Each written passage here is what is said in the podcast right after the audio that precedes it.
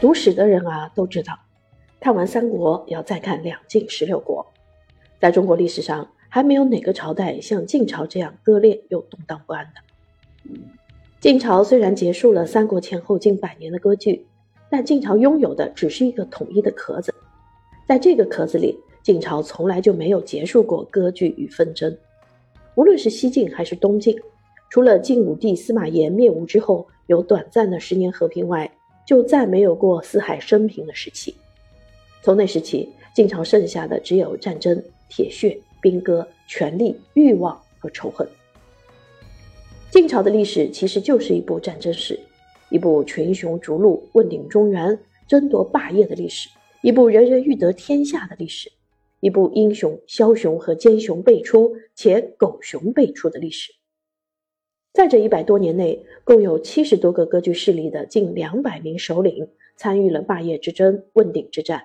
其中称王称帝者就有二十余国的一百余名君主。天下是当时每个人心中的最终目标。十六国的开国君主每个人都喊出过“物有天下之志”的口号，但在一百多年智谋、胆色与权诈的斗争中，竟无一人能遂此愿。中国历史不乏长时间的割据时代，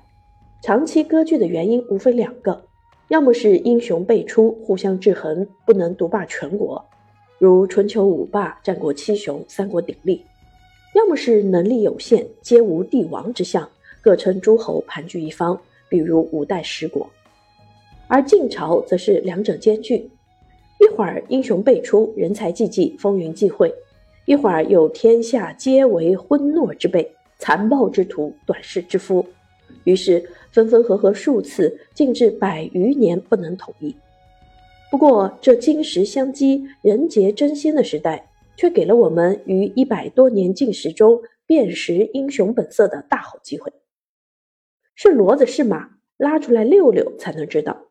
是英雄还是狗熊，放于乱世自会显现。最终，北魏结束了北方的混乱。刘宋巩固了南方的统治，